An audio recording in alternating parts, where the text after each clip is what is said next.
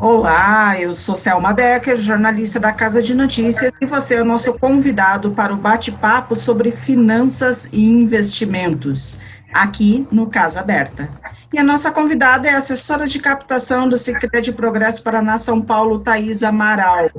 Olá, Thaís, seja bem-vinda aqui na Casa Aberta. Olá, Selma, tudo bem? Boa tarde, muito obrigada pela recepção. É um prazer estar aqui com vocês.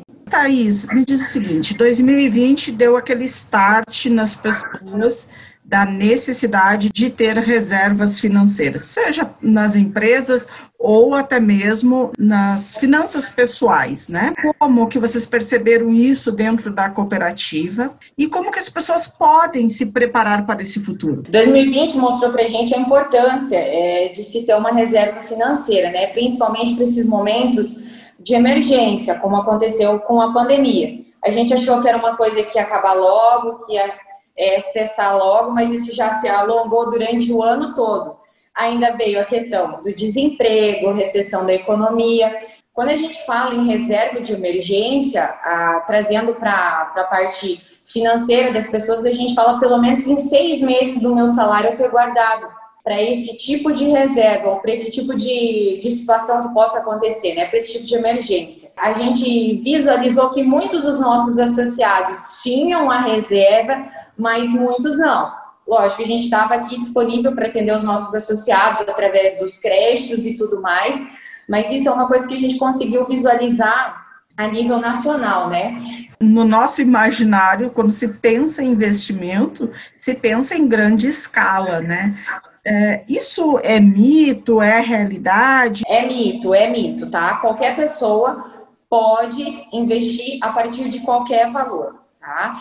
E é muito importante, sim, que a pessoa faça pequenas reservas, inicie com pequenas reservas que sejam, as próprias empresas também, tá? Visando é, o longo prazo para momentos de emergência como esse, tá? Por exemplo, no Cicred, você pode passar a investir em renda fixa, por exemplo, com 20 reais mensais. Então, eu posso iniciar reservas com 20 reais.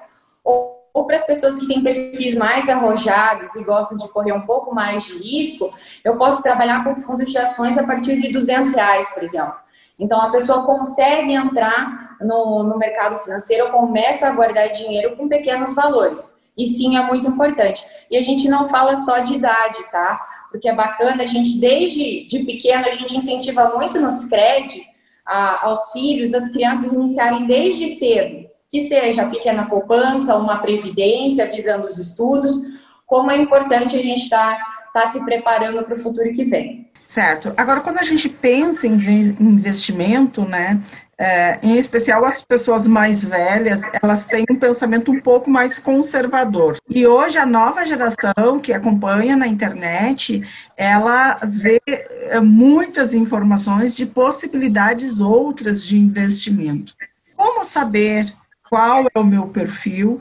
Né, e qual o investimento mais adequado para além da idade, né, porque pode ser um parâmetro, mas nem tanto, né? Sim, hoje a gente tem os dois públicos, né? A gente visualiza muito aqui na cooperativa. A gente tem associados é, que são mais velhos, né?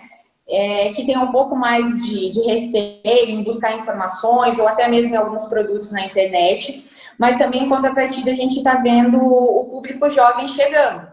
E as próprias instituições estão precisando se preparar para atender esse tipo de público. Hoje é muito fácil você ter acesso na internet a informações sobre investimentos, sobre economia, sobre mercado.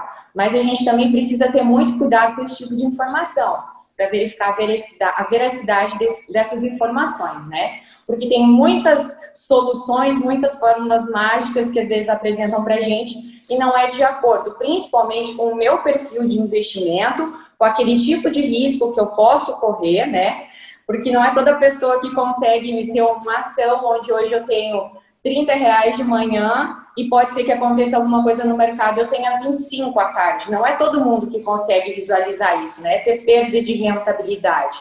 E também o horizonte de investimento, né? Quanto tempo que eu posso deixar esse dinheiro guardado? Isso também interfere nos tipos de investimento, tá? Uhum. Certo. É, pensando um pouco nessa relação de de risco, é, taxa de Selic, que agora não está muito favorável, ainda é rentável isso? Como que eu posso ver, ah, eu opto por esse investimento ou, ou por outro? Como agir nessa hora? Tá. Ah, principalmente agora com o Selic mais baixo, as pessoas têm buscado outras formas de rentabilidade. Né? É, o, a renda fixa não é mais tão atrativa quando eu falo em rentabilidade. Mas a gente falou antes em análise do perfil do investidor. Hoje eu consigo fazer o meu API, que a gente fala, que é a análise do perfil do investidor, pela própria internet. As, as próprias plataformas, as instituições disponibilizam isso. Então, a partir do meu perfil, eles indicam quais os produtos eu deveria colocar.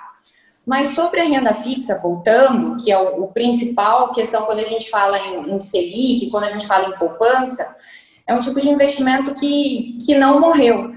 É, porque, assim, vai muito de acordo com o meu perfil, que nem eu falei assim, eu talvez seja uma pessoa mais conservadora, né?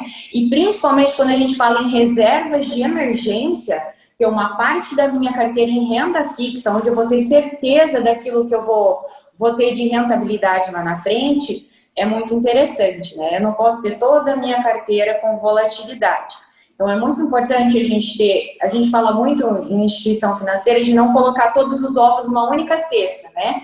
Então eu tenho uma diversificação da minha carteira. Eu posso sim trabalhar com investimentos mais arriscados, se eu tiver perfil para isso, mas é interessante eu deixar uma parte em, em tipos de investimento com menos risco, principalmente para as reservas de emergência para o curto prazo, que a gente considera ali até um ano de valores, né? Uhum. Para, para as pessoas que estão nos acompanhando, só para deixar um pouquinho mais claro, a questão da renda fixa significa que eu sei quanto eu vou rentabilizar, é isso? É, depende, tem mais de um tipo de investimento de renda fixa, né? Mas a mais, vamos dizer assim, as mais tradicionais, os bancos que são os CDBs, que é atrelada à Selic, né? Que eu consigo, ah, eu vou receber um percentual da Selic lá na frente. Então, se a Selic sobe, a minha rentabilidade sobe. Se a Selic cai, cai um pouquinho. Ou mesmo a tradicional poupança, né? Que é, é uma rentabilidade mensal. Agora, eu tenho renda fixa, sim, é, que são investimentos com maior risco. Eu tenho fundos de renda fixa, por exemplo, atrelados à inflação onde eu não posso garantir essa rentabilidade. Mas se falando em risco, ainda são menos arriscados que fundos atrelados a ações ou comprar ações direto. No começo da sua fala, mencionou essa questão da confiabilidade. Existe como eu avaliar esse risco das instituições é, para poder fazer o meu investimento? Sim, Selma. Você pensa assim, a gente sempre fala que o o crédito, querendo ou não, quando você vai tomar um crédito, você vai lá e pega em qualquer instituição, desde que te ofereça as condições e a taxa que você precisa. Agora, guardar o seu dinheiro, você realmente só guarda onde você tem confiança. Então, isso é muito importante, né? A pessoa quer ter certeza que quando ela precisar do dinheiro, ela vai ter ir lá na instituição ou lá na, na corretora de investimentos que ela, que ela utiliza e consiga resgatar esse valor. Né? Então, hoje, as instituições recebem notas é, das principais agências de classificação de risco. As agências são classificadas com notas, né? Então, as principais agências classificadoras de risco são a SP, a Moody's, a FIT. É, a FIT. É, são grandes, as grandes instituições é, recebem excelentes notas, né? O Sicredi está entre elas. Então, quanto melhor a, a, a instituição é avaliada por essas instituições, considera-se mais seguro colocar o meu dinheiro lá, tá? São instituições que a gente fala que são sólidas. Essas informações hoje são bem acessíveis pela internet, tá? Então você consegue entrar lá e verificar o rating das instituições que a gente fala. E na própria plataforma da instituição. Por exemplo, eu sou cliente bancário do Scred. Então, eu consigo, através da, da plataforma do Scred, está acessando lá quais são os ratings da instituição. Para a gente falar um pouquinho que as pessoas talvez estão muito curiosas, né? Um pouco assim da pessoa, um perfil mais conservador e um perfil um pouquinho mais arrojado. O que está valendo a pena? Vale a pena de acordo. É, nunca vai ter uma resposta, né? Vale a pena de acordo com o meu objetivo. Para que, que eu estou guardando aquele dinheiro? quanto tempo eu posso deixar o dinheiro investido, o meu próprio perfil de investimento, é, não tem uma, uma fórmula exata. Hoje eu diria que uma mescla de carteira acaba se tornando algo mais interessante. Eu colocar um pouquinho em cada tipo de investimento acaba se tornando mais rentável, porque a gente fala que a gente divide o nosso risco e aumenta um pouco mais a nossa rentabilidade.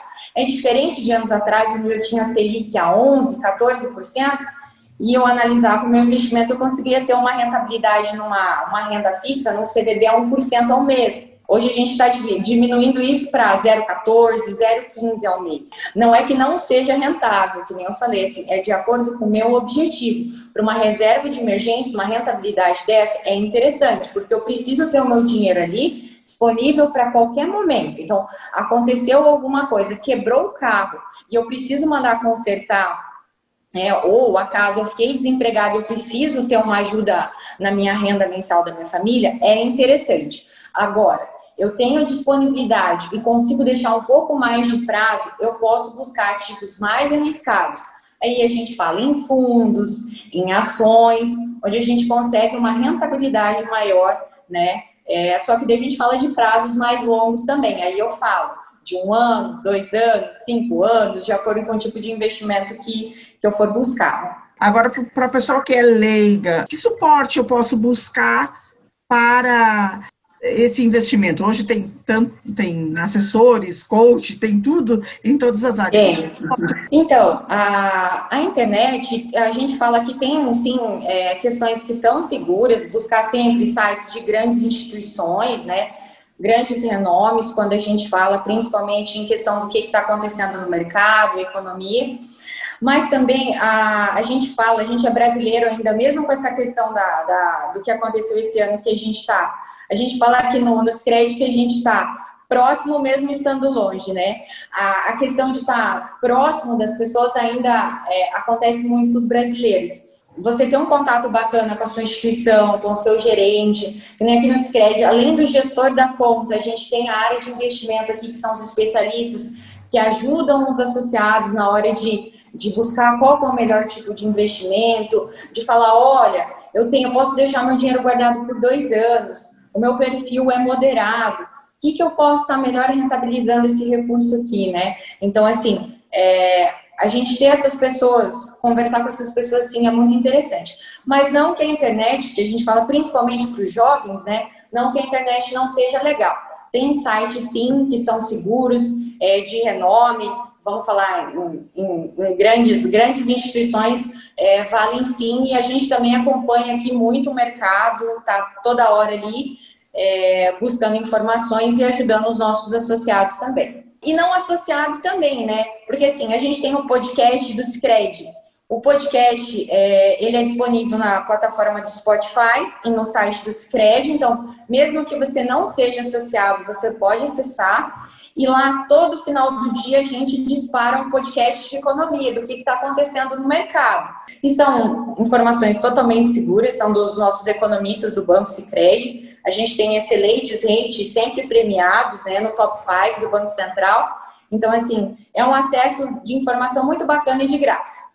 Perfeito. Então tá aí dicas muito bacanas e eu agradeço, Thaís, a tua participação, as tuas dicas, né? E a casa estará sempre aberta para você. Obrigada, Selma. É, foi muito bacana conversar com vocês. Mas é realmente isso, a gente quer falar que é, todo mundo pode e deve começar a investir, né?